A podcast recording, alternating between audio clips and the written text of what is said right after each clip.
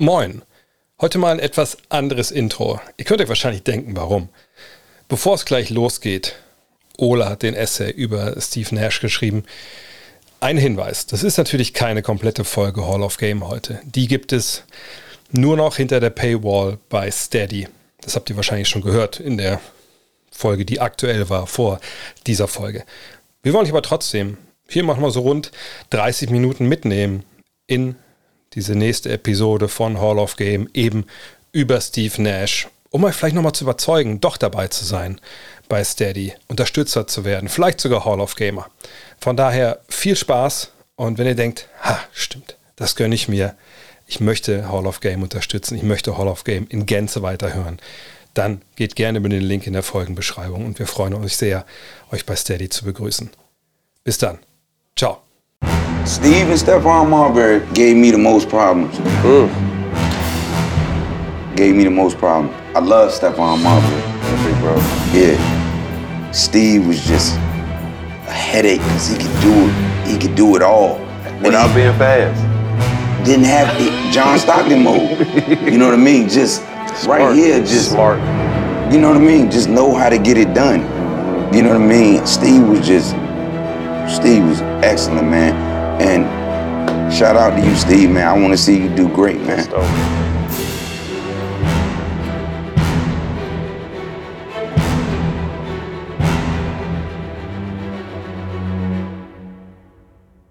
Herzlich willkommen zu Hall of Game. Mein Name ist Ole Freaks. Mit mir hier sind Len Werle und André Vogt und wir sprechen über die größten Basketballspieler der Geschichte. Folge 10 heute Steve Nash.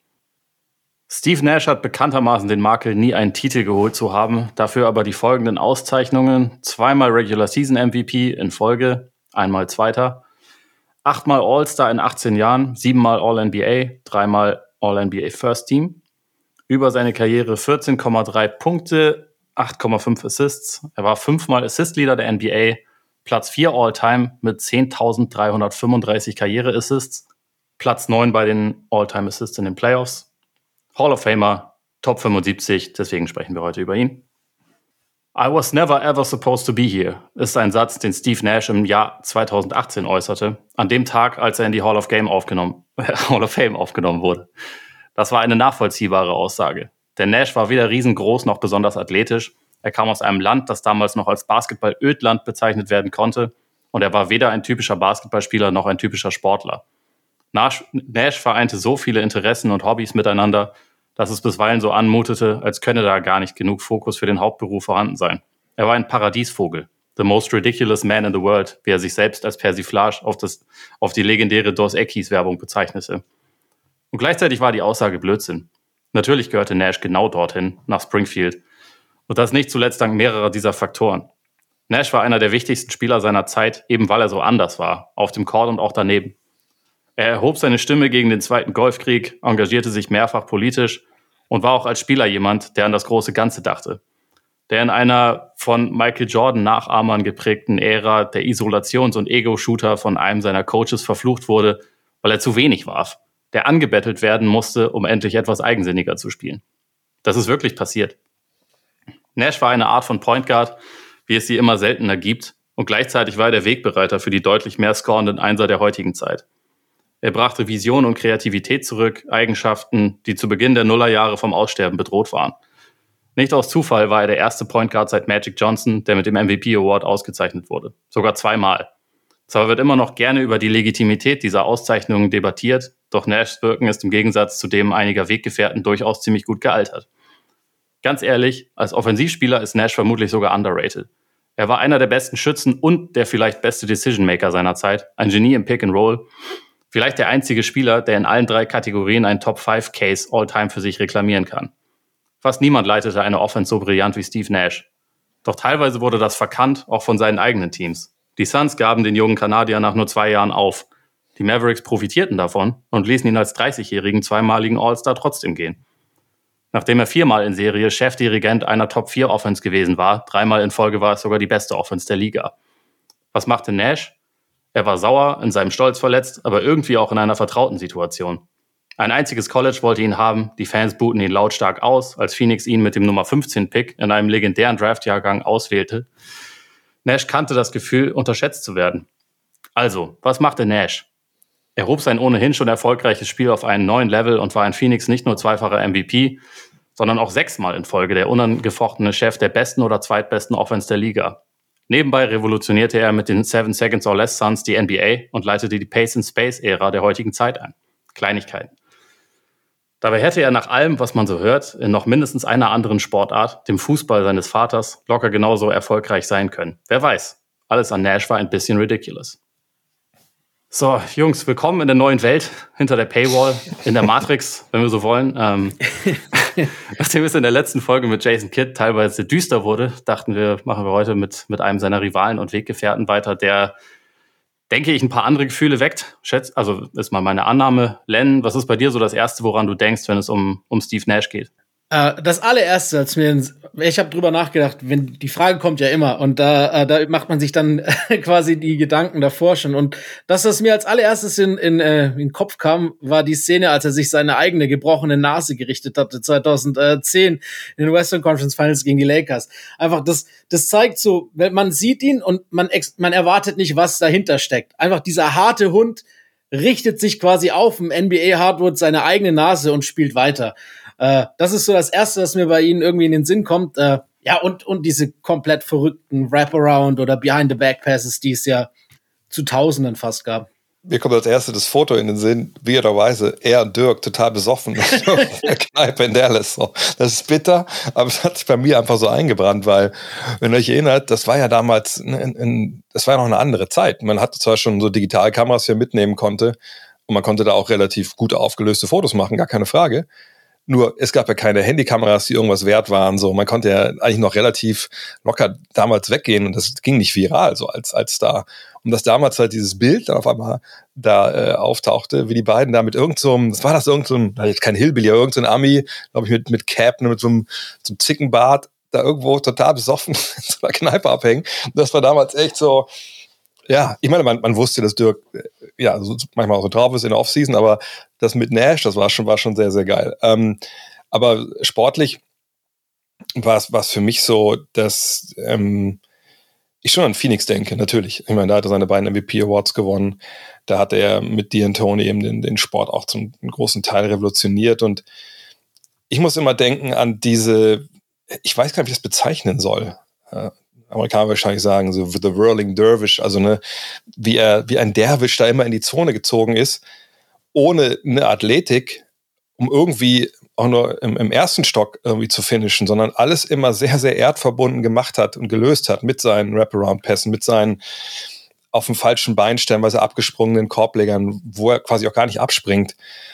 Einfach wie der mit diesem wehenden Haupthaar was ja auch dann stellenweise vorne ein bisschen, ein bisschen weniger wurde, ähm, einfach das gepackt hat, da die Leute zu sehen. Ne, ist ja kein Luka Doncic gewesen, der oben drüber geschaut hat oder so, sondern er war ja immer in diesem Wald unterwegs. Also ich, das ist wirklich einfach, ich, bis heute verstehe ich nicht ganz, wie er da manche Spieler gesehen hat. Ob er sie nur gespürt hat, dass sie da jetzt hinkommen oder wusste, dass da die Cuts kommen. Aber das war einfach so, eine, so ein Level an Spielintelligenz, fand ich, den hat man davor und danach von, von so einem Spieler vielleicht gar nicht mehr gesehen, wenn ich ehrlich bin. Es ist halt irgendwie maßlose Kreativität, finde ich. Also als, als Offensivspieler, der einerseits auch wirklich die riskantesten Dinger spielen konnte und andererseits hatte man nie das Gefühl, dass das jetzt wirklich unkontrolliert ist, sondern immer so, dass er, dass er halt eigentlich genau wusste, was er da tat, auch wenn man teilweise sich das selber nicht erklären wurde, äh, konnte, wie, warum er das wusste und warum das so funktioniert hat. Aber ich fand auch Satte, also er ist irgendwie, finde ich, einfach so jemand, den man absolut als Künstler in Erinnerung hat. Also so, so habe ich das jedenfalls. Und gleichzeitig ist er jemand, der auch, also nachweislich statistisch halt total effizient war. Und das, also so diese, diese Kombination finde ich irgendwie sehr interessant, weil bei Künstler kann man auch an, an Jason Williams beispielsweise denken. Ne? Und. Steve Nash war halt, also was die Kreativität angeht, vielleicht, also jetzt nicht ganz so, ganz so Streetball-mäßig, aber also ja schon auch halt dieses, hatte diese krasse Kreativität. Und gleichzeitig war er halt einfach auch nachweislich einer der, der effizientesten Spieler seiner Zeit, einer der besten Schützen ever. Also da werden wir ja wahrscheinlich eh noch ein bisschen mehr auch drüber sprechen, aber auch jemand, der halt immer irgendwie gute Entscheidungen getroffen hat. Die Kombination finde ich irgendwie sehr, sehr krass. Ja, vor allem, das es war jetzt ja, das Wort Streetball fiel ja schon, dass das wirkte bei ihm nie wie Streetball. Das wirkte nie wie, ach, ich mache das jetzt, um irgendwen schlecht aussehen zu lassen oder ich mache das jetzt, ich weiß, das sind zwei Pässe, die sind leichter und die sind auch gut, aber ich spiele natürlich den Pass, der irgendwie geil aussieht, ob der jetzt ankommt oder nicht. Das gab es ja bei ihm nicht, sondern bei ihm war es wirklich, jeder Pass, der dann kam, e-, egal wie fancy der auch war, der schien dann, wenn man es dann gesehen hat, in dem Moment einfach Natürlich, das war die logische Lösung, wenn man mal so weit gedacht hat, wie, wie er das getan hat auf dem Feld. Und ich denke mal, das spreche ich für uns alle drei. Das hätten wir sicherlich so nicht gedacht, wie er das stellenweise gedacht hat. Ja, ja man kann das sagen. Ich finde immer, das Wort Kontrolle äh, spielt da eine große Rolle, finde ich, weil bei vielen anderen, wie du schon angesprochen hast, Ole, gerade bei, bei den White Chocolates dieser Ära oder auch egal wen wir da jetzt nennen, von den Jungs, Iverson zum Teil ja auch, da, da war dann schon das Highlight im Hinterkopf und es wurde was ganz Verrücktes äh, gemacht, ohne dass es wirklich zielführend war, nötig oder kontrolliert. Und Nash hatte zu jeglichem Zeitpunkt immer die Kontrolle über den Ball, immer die Kontrolle über die Situation und deshalb wird er halt auch nicht als Streetball-Player assoziiert, weil es halt zielführend war. Und das ist so, das ist wirklich so das Alleinstellungsmerkmal, das er hatte, weil wenn man heute jetzt resümiert und über die besten Passer aller Zeiten oder auch seiner Ära nachdenkt, dann wird kein Mensch sagen, Jason Williams war ein besserer Passer als Steve Nash. Und äh, das ist auch vermessen. Ich meine, da kannst du in der ganzen Geschichte weit suchen, um überhaupt einen besseren zu finden. Lass ich jetzt mal für später noch offen. Aber ähm, dieses Wort Kontrolle finde ich bei ihm in seinem ganzen äh, Schaffen relativ wichtig.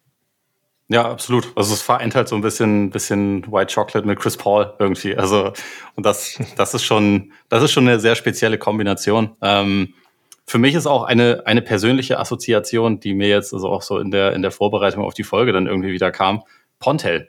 Das, also ihr wisst sicherlich noch, was das ist. Viele andere wahrscheinlich nicht mehr unbedingt, aber früher, als es äh, mit League Pass und so dem ganzen Kram noch ein bisschen bisschen schwieriger war und man grundsätzlich limitiert war in dem, was man was man hier sehen konnte, gab es halt äh, unter anderem die Möglichkeit, über, über Pontel einzelne Spiele auf, auf DVD zu bestellen. Und äh, bei uns, bei uns im Haushalt war normalerweise mein, mein Bruder dafür zuständig, der halt äh, sehr äh, Lakers-lastig natürlich immer unterwegs war und da halt alles Mögliche aufgetrieben hat, also auch äh, Wagenladungen von Videokassetten da hatte. Und bei mir, ich hatte da für eine Zeit lang so ein bisschen, also so ein bisschen schwanken mit dem Interesse. Also nachdem es auch bei, bei Iverson dann nicht mehr so äh, super lief und so. Da hatte ich so eine, so eine kurze Phase, wo es irgendwie das Interesse so ein bisschen kam und ging. Und dann kam halt diese Suns.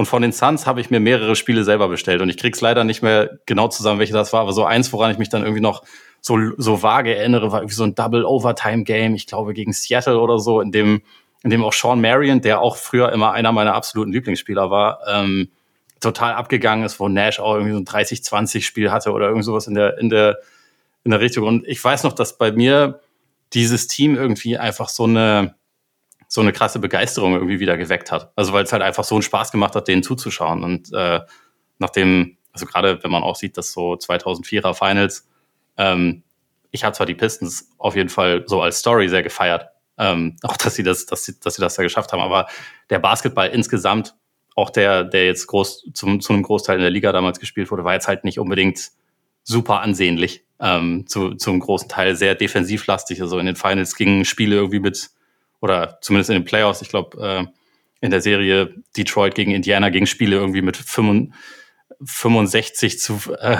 zu 67 aus. So, das war halt schon, das waren halt schon eher Prügeleien. Und äh, da kamen halt dann diese Suns rein und haben halt für was vollkommen anderes gestanden. Und bei mir hat das irgendwie damals einfach so eine, so eine Begeisterung wieder geweckt. Ich glaube, da war ich sicherlich auch nicht der Einzige, bei dem das so war. Ich glaube, das war ja ligaweit so, wenn man sieht, was die, was die Suns dann mit, mit dem Rest der Liga angestellt haben. Also ne, diese Art des Basketballs, wir haben es angesprochen, Seven Seconds or Less. Das klingt ja immer so wie super chaotisch nach vorne rennen und draufnageln irgendwie. Ne, da gab es ja genug äh, Beispiele auch in der Geschichte, so Paul Westhead, äh, wenn dem noch was sagt, in Denver zum Beispiel Anfang der 90er oder davor am, am College und danach, glaube ich, auch wieder der hat ja so ultra schnell spielen lassen, wirklich nur nach vorne, einen Pass, shoot before Turnover. Und das war es ja nicht. Ähm, und ich bin mir auch sicher, dass was Mike Dean Tony da versucht hat, hätte auch nicht so funktioniert ohne Steve Nash. Und es war halt so eine Begebenheit in, in der NBA-Geschichte, wo sich eben dieser perfekte Spieler mit dem perfekten System kreuzen. Und das ist was, das kommt halt wahnsinnig selten vor. Und, und dass daraus dann auch noch eine, was entsteht, wo man nicht sagt, okay, das ist halt eine Mannschaft, die können das so spielen, aber der ganze Rest kann das nicht. Also ich keine Ahnung, wenn wir jetzt die, die Pistons nehmen wir 2004 defensiv, gut, die hatten Ben Wallace, die hatten Rashid Wallace irgendwann, schauen sie Billups und Co. Naja, die können das halt, so kannst du nicht verteidigen, wenn du, du die Dallas Mavericks mit Steve Nash und, und Nowitzki bist. Aber diese Steve Nash Suns, die kommen rein, die machen das auf einem wahnsinnig hohen Niveau, aber jeder merkt, hey, auch wenn das hier perfekt läuft mit der perfekten Truppe, mit den ganzen Athleten und den Schützen und diesem Point Guard, das können wir auch machen. Das hat Vorteile, das bringt uns alle weiter und das äh, ist wirklich äh, wahnsinnig selten, dass man das in der Geschichte der NBA findet, dass eben wirklich ähm, ne, so ein Team und ein Spieler dann den Basketball der ganzen Liga äh, einfach umwälzen. Und das ist aber in dem Fall einfach passiert. Und deshalb glaube ich auch, also ohne jetzt, wir wollen ja wahrscheinlich nochmal später genauer auf die Seven Seconds or äh, zurückgreifen, aber deshalb glaube ich auch, dass ähnlich wie jetzt vielleicht äh, die Magic und Bird Ära, äh, die, die Suns äh, Nash Ära wichtiger für das Wachstum und äh, für die Beliebtheit der heutigen NBA ist und war, als jetzt andere Spieler wie jetzt zum Beispiel LeBron James oder Steph Curry. Ähm, also ich, ich habe da auch ein extrem großes Fable für, für diese damalige Zeit unter Dan Tony und, und Nash und dieses Pairing. Und äh, glaube, dass die monumental wichtig waren für wie die NBA heute aufgestellt ist. Ja, ich habe gerade für ähm, die nächste Ausgabe von, von God Next auch äh, so einen Text darüber geschrieben, wo ich auch die, die These letztendlich aufgestellt habe, dass sie so für die Entwicklung der NBA eigentlich wahrscheinlich in, in dieser Dekade das wichtigste Team gewesen sind. Weil wenn man sich halt sonst so anguckt, wer, wer so dominiert hat oder wer am erfolgreichsten war, da hast du halt die Shaq Kobe Lakers. Das, also wie Dre gerade schon gesagt hat, das kann niemand replizieren, dass du den besten Flügelspieler der Liga oder einen, also konservativ einen der besten drei hast und einen der besten Center aller Zeit, der im, dominant, im dominantesten Run sich befindet, den fast je ein Spieler gehabt hat, das kannst du nicht replizieren. Also wie oft sehen wir jetzt noch die Triangle Offense? Das, äh, was die gemacht haben, war jetzt nicht unbedingt ähm, für die heutige Zeit irgendwie wichtig. Und die Spurs waren ja unter anderem deshalb so gut, weil die sich halt an jede Lage irgendwie anpassen konnten und weil sie, weil sie halt sich auch im Lauf dieser, dieser Duncan-Ära irgendwie immer wieder neu anpassen konnte. Und auch das ist ja schwer replizierbar. Und ich denke auch, ähm, dass halt einfach das, was, was Nash gemacht hat, das, was die Suns gemacht haben, ich meine, bei, bei keinem anderen Spieler vielleicht, über den wir so sprechen können, kann man so klar sehen, okay, wir gucken jetzt auf den heutigen Basketball und überall siehst du ja Elemente von dem, was die gemacht haben. Und überall ist das irgendwie so, also sie auch in, in dem Essay halt so als Pace and Space Ära bezeichnet hat. Es geht ja im Prinzip ist das ja so der, der wichtigste Startpunkt. Sie waren nicht das erste Team, was irgendwie schnell gespielt hat oder so. Aber auf diese Art und Weise mit so einem, großen Fokus auf Dreier mit, äh, mit vielseitigen Flügelspielern, die eher eine Position aufrücken und so. Da, das, dafür war dieses Team halt einfach absolut stilprägend. Das Einzige, was mir nur einfällt in, in der Beziehung, weil ich gestern mit, mit Thor Mahler darüber gesprochen habe, für ein anderes Thema, ist eventuell LeBron. Ne, dass wir, äh, wo wir schon bei Pace and Space sind, die Miami Heat mit LeBron und mit Wade damals ja anfangen, als eines der ersten, das ist ja das erste Team, zu sagen, okay, unsere Point Guards sind eigentlich reine Ballschlepper, die den Ball nach vorne bringen und dann geht der Ball auf den Flügel und dann haben wir LeBron und wir haben Wade und das sind halt unsere ähm, ne, quasi in dem Sinne Spielmacher. Ne, mhm. also der Point Guard muss nicht der sein, der das Pick and Roll läuft. Das muss nicht der sein, der den Double irgendwie kreiert oder so. Ähm, aber selbst da brauchst du ja die Spiele dafür. Du brauchst den Luka Doncic zum Beispiel um sowas oder einen Paul George oder einen Kawhi Leonard. Ähm, aber Steve Nash brauchst du ja nicht unbedingt. Die ganzen äh, ne, kleinen Transition Plays, Early Offense Plays äh, aus Phoenix, die kann ja jeder laufen. Und die äh, Vorzüge, die das generiert für dich, klar, vielleicht sind es ein bisschen weniger, als wenn das Steve Nash laufen würde und der Maris Staudemeyer, aber das Spacing, der Platz und die Optionen, die du danach hast, das ist ja für alle gleich. Und deswegen funktioniert es ja auch überall. Sonst hätten es ja auch nicht alle kopiert. Das ist ja nun mal so in der NBA. Sachen werden kopiert, die funktionieren und replizierbar sind. Ja, absolut. Ich, also ich finde auch so, wenn man, wenn man LeBron und Wade anspricht, so da ist halt, finde ich, die Entwicklung, sie geht eher zum, vom klassischen Point Guard zum Playmaker. Aber der ist ja letztendlich, also ich meine, LeBron hat ja Zeit seiner Karriere sehr viele einfach klassische Point Guard Aufgaben übernommen. Deswegen, also es ist natürlich geil, wenn du einen zwei Meter sechs großen athletischen Freak hast, der alles beherrscht, was früher nur kleine Point Guards konnten. Aber das ist natürlich auch äh, auf, auf die Art und Weise zumindest bisher einmalig, auch wenn es da viele Leute gibt, die jetzt so die Rolle versuchen so inter, zu interpretieren, aber mit dem, mit dem Erfolg ist es halt bisher eher. Ähm, Aber dann, dann lass uns mal ein bisschen, bisschen äh, zu der Karriere kommen. Ähm, also, weil Nash ist auch ein, ein sehr gutes Beispiel dafür, dass halt so Karrieren auch von den Spielern, die dann im Endeffekt so am erfolgreichsten werden, nicht unbedingt geradlinig verlaufen. Und das ist jetzt auch nicht unbedingt so vorgezeichnete Pfade gibt. Also das, das ist einerseits in der NBA. Ich meine, er hat vier Jahre gebraucht, bis er jemals zehn Punkte im Schnitt aufgelegt hat. Also er hat wirklich nicht als Star angefangen. Und es fängt aber auch schon vorher an. Also einerseits die körperlichen Merkmale, da sagt er ja selbst immer, konnte nicht springen, war, also war viel zu leicht, konnte auch nicht äh, irgendwie, war, war jetzt auch nicht, nicht groß kräftig, war dafür extrem koordiniert, was ihm dann auch dazu äh, also was ihm ermöglicht hat, dass er in seiner Kindheit alle möglichen Sportarten gemacht hat. Also er hat erst mit 12, 13 Jahren hat er mit Basketball angefangen, vorher hat er Fußball gespielt, Eishockey, hat Rugby gespielt und alles irgendwie auch wohl auf einem Niveau, was hoch genug war, wo zumindest alle, die, die ihn damals erlebt haben, sagen, wenn er das irgendwie mehr gemacht hätte, dann, äh, dann hätte er vielleicht auch da professionell spielen können. Und gerade beim, beim Fußball ist es, glaube ich, auch nicht, äh, nicht allzu weit äh, hergeholt, weil also sein Vater war Profifußballer, sein ähm, Bruder und seine Schwester auch jeweils. Also das, das liegt da durchaus in der Familie. Er hat ja auch mega viel so, ähm, so Benefizspiele und all sowas dann über seine Karriere gemacht hat, dann auch bei, bei Red Bull New York irgendwie mitgespielt, ist mittlerweile, glaube ich, auch Mitbesitzer von RCD Mallorca. Also dieser Sport ist für ihn schon auch sehr wichtig.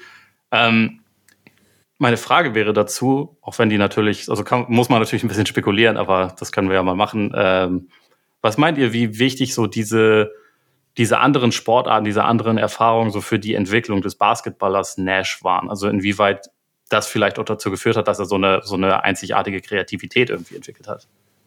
Na gut, immerhin hat er im Feld gespielt, nicht wie Elijah One, was die Amerikaner ja immer nach vorne bringen. Ja, der hat Fußball gespielt, deswegen hat er so eine geile Fußarbeit.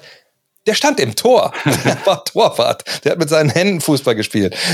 Ah, die Vielleicht hat er aber nur mit Fallrückziehern verteidigt. Das war, das war, das war wie, wie, wie Igita oder was? Das, war, das nochmal für die Älteren ja. mal Name Es war eine Zeit damals bei Kim, als die Torhüter noch nicht wie ein Manuel Neuer gespielt haben. Da waren die wirklich einfach zum Fangen und rausprügeln da.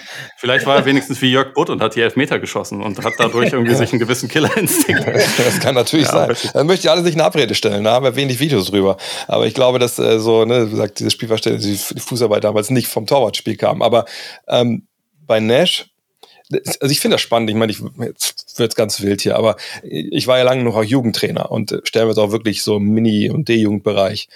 Und das war eine Sache, die fand ich immer sehr, sehr spannend, weil natürlich, das ist ja genau die Zeit, wo, wenn du da den, den Ball irgendwie reinwirfst, dann, klar, alle auf den Ball, keiner, keiner kümmert sich irgendwo drum, wo er stehen soll, sondern ich glaube, es ist bei jedem Mannschaftssport mit Kindern so, dass sie einfach dann, ne, dass es diese Traube gibt und jeder versucht irgendwie. Und dann gibt es aber manchmal einfach diese Spieler, die du dann hast, aus irgendwelchen Gründen machen die das halt nicht, sondern die verstehen auf einmal, ne, ach, da steht ein Mitspieler, passe ich den Ball mal dahin. Oder die verstehen, wo sie sich hinstellen müssen. Die haben irgendwie einfach ein Verständnis für, für Raum und Zeit. Und ich habe mich damals mal schon gefragt, krass, also woher haben die das? Denn, weil augenscheinlich, das waren auch keine, die irgendwie vorher andere Sportarten gespielt haben, sondern die hatten das einfach. Und ähm, die hatten vielleicht nichts anderes, vielleicht konnten die sonst nichts, aber ne, das hatten die auf einmal. Und deswegen dachte ich immer, das muss schon irgendwie ein, ein Talent sein, was man irgendwie auch, auch mitbekommt. Keine Ahnung, genetisch, was weiß ich, ich weiß es nicht. Aber ähm, weil das fand ich immer das Schwerste auch beizubringen, diesen Spielwitz. Und, und, und das ist ja auch gerade im, im Jugendbasketball, da kenne ich mich halt halbwegs aus, ein großes Thema. Ne? Wie kriegst du äh, mit Spielformen, äh, dass das die Kinder halt kreativ werden ne? im Halbfeld? Also diese berühmten Übungen, was ich zum Aufhören, die man so als mit den Kids macht. Also ich, ihr stellt euch hier rein, kleines Feld, ihr habt einen Ball, müsst den Ball immer passen, äh, dürft ihr aber nur bewegen, wenn ihr den Ball nicht habt und sowas. Ne? Und wer zehn Pässe spielt, hat, hat gewonnen oder solche Schichten. Das sind ja alles so Sachen, um das beizubringen. Und bei, bei Nash, ich das ja auch äh, in der Recherche mitbekommen, dass er einfach diese anderen Sportarten hatte das wirkte auf mich so, als wenn der einfach schon einer von diesen Kindern war, die es verstanden hat. Weil ich glaube, wenn du so verschiedene Sportarten überall da funktionierst und es alles Mannschaftssportarten sind, die ja auch ne, mit Spacing, hat er da viel damit zu tun, dann denke ich, war das bei ihm wahrscheinlich eingebaut. Aber ich glaube schon, dass wenn man mehrere Sportarten macht, dass sich das dann in der Folge vielleicht sogar potenziert, dass man merkt, okay, im Eishockey, was ja ein ganz, ganz anderes ist, ne, du hast diesen langen Schläger in der Hand, dann hast du unten den, den Puck, das ist ein ganz andere, ganz anderer, es ist ja auch nicht, nicht vertikal, es ist ja alles horizontal. Äh, Rugby, Fußball. Aber ich glaube einfach, dass wenn du einmal so ein bisschen Verständnis für Raum und Zeit hast und dann verschiedene Sportarten hast mit verschiedenen Aufgaben, die sie ja auch stellen, dass das sicherlich dann hilft, um dieses Verständnis zu, zu verbreitern. Aber ich, ich kann mir nicht vorstellen, dass er bei seinem ersten Mannschaftssport äh, irgendwie nicht wusste, wo er hinzulaufen hat. Ja, das kommt und dazu kommt ja auch noch, dass man aus beiden anderen Sportarten auch eigentlich viel für den Basketball mitnehmen kann. Wenn wir jetzt zum Beispiel den Fußball nehmen ähm, und, und überlegen, dass du halt bei einem bei einer Gegneranzahl von elf äh, öfters gedoppelt werden kannst als im Basketball, ohne dass gleich was äh, signifikant Wichtiges offen bleibt, ähm, hast du natürlich dann auch lernst du auch, glaube ich, schneller zu antizipieren. A, wenn das Doppel kommt und B, wie man sich dann da zu verhalten hat. Zumal ja wirklich, wie Ole schon angesprochen hat, äh, er galt als besserer Kicker als sein Bruder und sein Bruder hat 38 Länderspiele für Kanada gemacht. Also das, das spricht schon auch, dass er da wirklich richtig talentiert war. Beim Eishockey passiert alles so schnell, wie die auf einen zurauschen, die Verteidiger, dass du halt auch im Endeffekt äh, auf Körpersprache viel mehr achten musst, in welche Richtung du dich zu bewegen hast. Ähm, ob das jetzt eine Schulter ist, ob das jetzt ein Knie ist, das sind ja manchmal so marginale Sachen, die dir aber auch im Basketball schon auch helfen können. Und diese es, ich meine, viele von den ganz starken äh, Athleten unserer Zeit, ob es jetzt ein LeBron ist oder ein Iverson, die ja auch in anderen Sportarten äh, sehr talentiert waren, ähm, glaube ich schon, dass die dann davon profitiert haben, eben die Einblicke oder eben die Unterschiede und Gemeinsamkeiten, die ja jede Sportart auch irgendwie pairt, äh, schon gehabt zu haben, bevor sie dann quasi ihr Basketballspiel verfeinern konnten. Also ich glaube schon, dass das hilft, Einblicke auch in andere Sportarten zu haben, vor allem auf einem hohen Niveau oder mit, mit großem Talent. Ja, ich denke auch, dass es halt einfach so diese, diese Kombination ist. Also einerseits dieses Teamgefüge lernen, auch also mit unterschiedlichen Teamgrößen und die, also die ganzen unterschiedlichen Anforderungen und mit allem irgendwie zurechtkommen. Und gleichzeitig denke ich auch, dass es, also wie, wie Dre gesagt hat, dass es im Prinzip so manche Talente oder Fähigkeiten gibt, die hast du vielleicht einfach. Und also wir haben ja, wir haben ja, als es um Larry Bird ging, auch schon mal so ein bisschen ausführlicher über die Definition von Athletik gesprochen und was da alles da, dazugehört. Und Nash ist für mich also wie Bird, vielleicht auch wie Stephen Curry so ein bisschen ein Paradebeispiel dafür, wo man halt sagen kann, Vision, Koordination, ähm, solche Sachen, Hand-Auge-Koordination und so, das kann, das kann man da schon auch irgendwie mit rein, reinzählen. Und das ist ja, das ist, glaube ich, etwas, wo er einfach ganz besonders begabt war und was dazu halt auch geführt hat, dass er wirklich in, in vielen verschiedenen Sportarten irgendwie gut war oder beziehungsweise auch wahrscheinlich richtig gut hätte werden können. Ähm, dazu eine Frage, die vielleicht ein bisschen bisschen wild ist, aber vielleicht könnt ihr was damit anfangen. Wer, wer ist die Fußballparallele zu Steve Nash? Hm. Das ist interessant. Ich habe eine gute Antwort, glaube ich. Also ich bin ganz zufrieden mit der. Jetzt kommt äh, gleich wieder mit Miku ums Eck oder irgendwas. Ich, wollte, ich habe genau, ich habe auch an Miku gedacht. Genau an Miku gedacht. Äh, es ist äh, also im Sinne von der, ist, der Assist und die pure Kreativität, ja. Äh, ich hatte kurz an Miku gedacht, aber ich habe noch einen besseren. Ja, deswegen ganz kurz eine Sekunde überlegen. An, äh, welche Ära kannst du das einordnen? Das ist leichter zum Nachdenken. Ähm, äh, noch, noch nicht so lange her. Also eigentlich ein bisschen, boah, eigentlich fast gleich auf mit Nash, vielleicht ein ganz kleines bisschen später, okay. also mit Nashs bester Zeit. Aber, aber jetzt unterm Hinblick, also, Körper, also glaub, körperlich äh, nicht zu schwach für Fußball, oder? Oder meinst du jetzt so einen? Ich glaube, ich könnte mir vorstellen, wen er meint. Also, naja, ich meine, im Fußball laufen ja, oder also vor allem noch vor ein paar Jahren liefen ja. da ja viele Leute rum, wo man jetzt im Basketball gesagt hätte, der ist jetzt ein bisschen, also der sieht jetzt nicht so super kräftig aus oder so. Das ich, ist ja, ja gut, da schon mehr Fußball kannst du ja immer spielen. Ich meine, er, also er ist sechs Fuß drei, ne? Er wäre schon noch eher einer der größeren im Fußball gewesen. Genau, deswegen, also ich meine, ich meine jetzt auch nicht, also ähm, du meinst schon, von, wie er Basketball gespielt hat, das auf ja. Fußballfeld. Ich würde sagen, genau. Andrea Pirlo wird mir da einfallen. Andrea Pirlo, okay. Ich finde schon, äh, so, so das, das Pirlo ist auch, schon was ein, ja, es ist, äh, ist auch nicht schlecht, muss ich sagen. Ja. Mhm. Aber ich bin natürlich Pirlo ist halt für mich immer noch mehr so Standfußballer ein bisschen. das, das ist halt nicht Nash, aber äh, es ist, trotz, ist trotzdem nicht schlecht auf jeden Fall. Ich meine, ich habe nicht immer jemanden im Kopf, der beim VfL gespielt hat. Zwetschge oder was? Zwetschge hat sich auch ein bisschen zu wenig bewegt wahrscheinlich für, für, für Nash. Nee, aber Kevin De Bruyne würde mir so ein bisschen einfallen. Also ne? der hat auch, bei Werder gespielt. Genau, also deswegen. Ja, Özil, wenn wir schon bei Werder-Spielern sind, ist auch Özil nicht allzu weit weg davon, finde ich, in seiner Prime. Özil, Özil finde ich tatsächlich auch ein bisschen passender als, als De Bruyne, weil, also De Bruyne zumindest mittlerweile, der ist ja schon für einen Fußballer ein ziemliches, also ziemlich kräftig und dynamisch und so. Das hätte ich jetzt bei, stimmt, bei Nash ja. ein bisschen weniger gesehen. Aber, also, also ich, ich glaube, also was halt diese, diese überbordene Kreativität angeht, auf jeden Fall. Der Name, der mir äh, im, im Kopf im Kopf gekommen ist, ist Andres Iniesta. Also, mhm. weil der halt mhm. auch okay. irgendwie für mich auch bei diesen Spanien- und Barca-Teams, die die besten ihrer Zeit waren, irgendwie immer wieder so derjenige war, der irgendwie so den Dosenöffner hatte. Und er war jetzt nicht unbedingt immer derjenige, der das entscheidende Tor geschossen hat oder so, aber der halt einfach so diese, diese absurde Kreativität und dieses Gespür für Lücken einfach hatte, was sonst irgendwie kaum jemand hatte. Deswegen, also auch jemand, dem, dem ich deswegen irgendwie immer sehr, sehr gerne zugesehen habe. Ähm, war natürlich wesentlich erfolgreicher als Steve Nash, was den, was, was irgendwelche Pokale und sowas anging. Aber so vom, vom Spielertypen her ist, äh, finde ich die Parallele einigermaßen passend. Ja, aber Nash hat ja auch nicht Messi und Xavi in seinem Team neben sich. Das muss man auch nie, das, das muss man auch sagen. Ja, und die, die defensiven Beschützer und so, was wahrscheinlich auch noch ein relativ großer, großer Part des Ganzen war. Ja, nee, stimmt schon. Ist immer nicht nur einer. Ja, aber Iniesta ähm, stimmt, das sieht man auch, finde ich auch nicht schlecht. Also muss ich sagen, gefällt mir auch gut. Sehr gut. Dann habe ich dich überzeugt. Das finde ich gut, dann können wir weitermachen. ich bin mit der Arbeit von Herrn Iniesta nicht so komplett vertraut. Ja? Deswegen, also wahrscheinlich, wenn ihr es sagt. Müssen wir jetzt trinken, stimmt, weil du das gesagt hast. Die anderen, die draußen dürfen trinken. na gut, na gut. Also, und weiter im Text.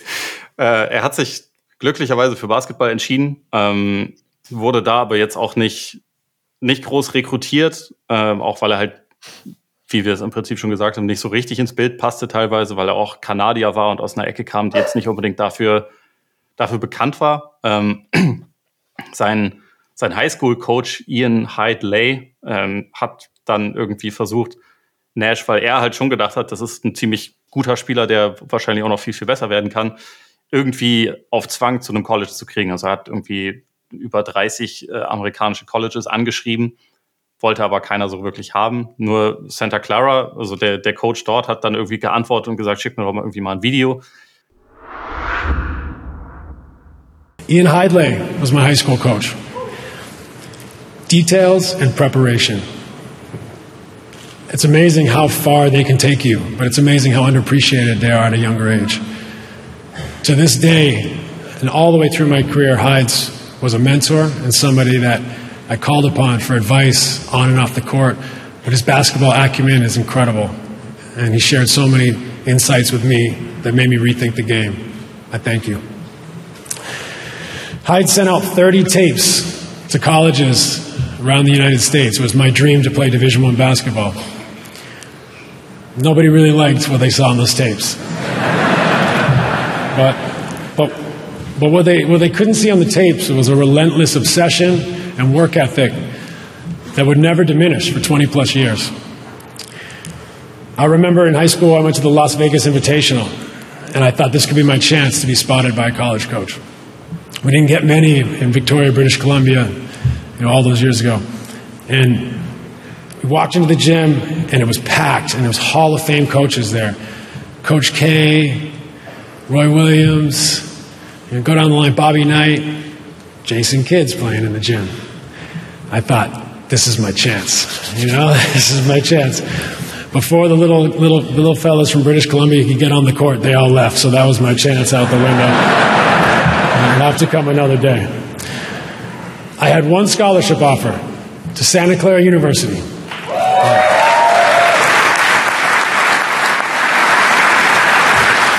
I admit I'd never heard of it. und hat dann, nachdem er das Video gesehen hat, gedacht, okay, okay, jetzt hoffe ich einfach nur, dass niemand sonst irgendwas davon mitkriegt äh, von dem Typen, weil das ist halt ein Rohdiamanten, ich will den unbedingt haben.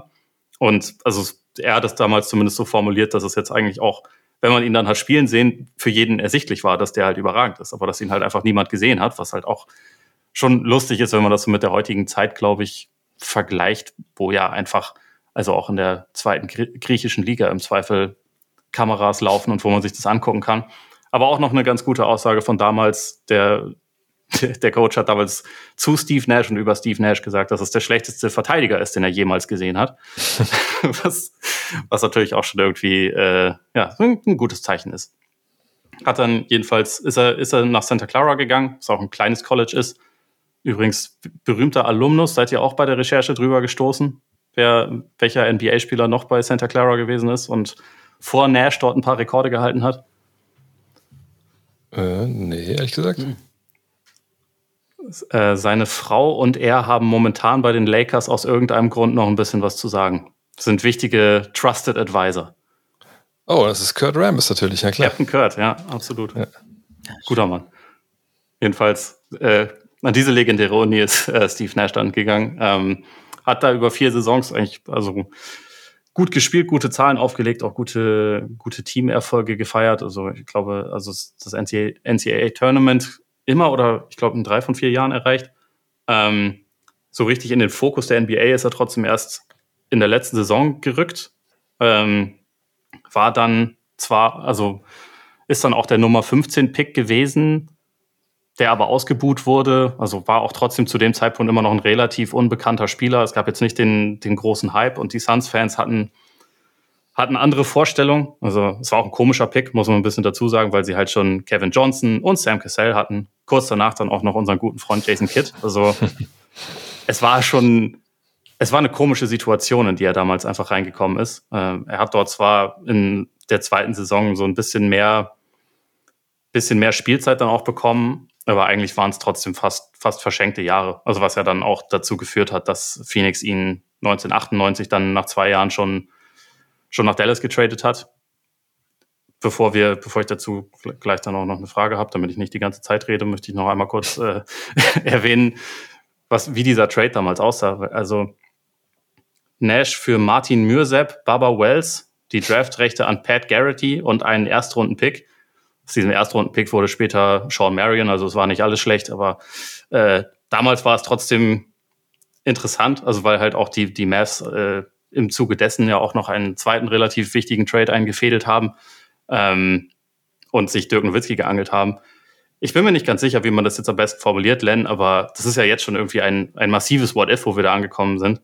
Was glaubst du, was mit der Karriere von Nash passiert, wenn halt nicht diese beiden Deals durchgeführt werden? Also wenn wir jetzt davon ausgehen, er bleibt er bleibt in Phoenix. Ähm, erstmal, es gibt halt die, diesen Move einfach nicht. Boah, immer schwierig zu sagen. Ich möchte nur ganz kurz eine Sekunde noch zurückspringen, äh, bevor ich dir die Antwort gebe, weil ich muss das unterbringen. Äh, das ist mir jetzt nochmal aufgefallen bei der Recherche und auch beim Rewatchen des, der, des Drafts. Ähm, und zwar Ernie, äh, Ernie Johnson hat beim Draft ihn quasi mit seinem damaligen Nickname äh, angesprochen, der eigentlich einer der besten Nicknames of All-Time sein könnte. Und ich frage mich, warum das nicht mit übernommen wurde. Und zwar wurde er damals vorgestellt als Victoria's Secret. Ja, stimmt. ich finde das so gut.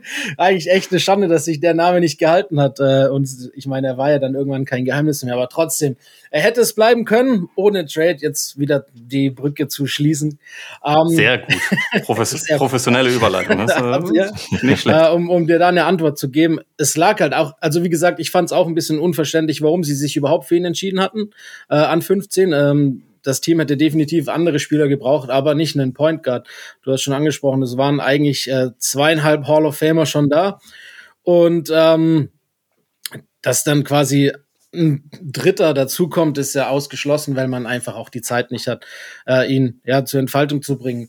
Plus äh, die Defensivzweifel, die damals schon da waren und äh, er hat auch, äh, ich glaube in den ersten bei Dallas war es dann noch schlimmer, aber er hat es auch im, im, im, zweiten Jahr vor allem bei Phoenix auch nicht geschafft, immer verletzungsfrei zu bleiben und alle Spiele zu spielen. Und äh, ja, es war im Endeffekt, wenn man den Trade sich damals anguckt und überlegt und jemanden sagt aus aus Steve Nash bekommen wir ein bisschen Material und ein Spieler, der wie Sean Marion quasi äh, ja, sich so entwickeln wird, der dann ein mehrfacher All-Star wird, dann hätte auch damals jeder gesagt, oh, das ist eigentlich eher ein guter Deal für Phoenix. So ehrlich muss man sein, was dann aus Steve Nash und in, äh, in Dallas wird, äh, hat damals, so fair muss man sein, keiner kommen sehen. Und äh, klar, wenn er nicht getradet wird, kann auch sein, dass das dann nach drei, vier Jahren NBA, nach seinem ersten Vertrag, dann sich das schnell auch wieder versandet oder veräppt. Das ist ja oft so, ne? Auch wenn der, keine Ahnung, wenn er damals nicht von Santa Clara genommen worden wäre, wer weiß, ob er jemals im Basketball geblieben wäre. Das ist ja echt oft, vor allem in der damaligen Zeit, echt oft so eine, eine diese What-Ifs, dass die Spieler vielleicht gar nicht erst in die NBA gekommen wären. Ja, ich meine, bei ihm ist ja auch so, ähm, es wäre eine ganz, ganz schöne Doku, die werde ich auch in dem, in dem Newsletter verlinken hier für die, für die 10 äh, Euro-Supporter, dass ähm, er in der, in der Highschool auch schon super reif auch schon so ist. Der hat ja, das ist ja das eine Ziel, was er hat und da ordnet der auch alles unter. For all of you kids out there, just like these four, find something you love to do. Do it every day. Be obsessed. Balance can come later. Use your imagination. Put pen to paper. Declare your intentions. Set small goals. Knock them off, set more goals. Gain momentum. Build confidence. Grow a deep belief. Outwork people. Play the long game. You don't have to be the chosen one. The secret is to build the resolve and spirit to enjoy the plateaus, the times when it doesn't feel like you're improving and you question why you're doing this. If you're patient, the plateaus will become springboards. Finally, never stop striving, reaching for your goals until you get there. But the truth is, even when you get there, even when you get here, standing on this stage, it's the striving, fighting, pushing yourself to the limit every day that you'll miss and you'll long for. You'll never be more alive than when you give something everything you have. We lived in the same apartment complex. You know, two single guys going to gym in the morning with like the team. You hit the strength coach a little bit, then you get on the court, then you play pickup. But then we would come back at night and play one on one, push each mm, other, like whatever, maybe conditioning, whatever. That was the ba- like the foundation, I think, of like our relationship, but also our growth. We needed to go back, not just to believe deeper, but to also get better. We we weren't like it wasn't like we just needed an opportunity. We needed to grow. We needed to develop. We needed to assimilate the speed of the game. Like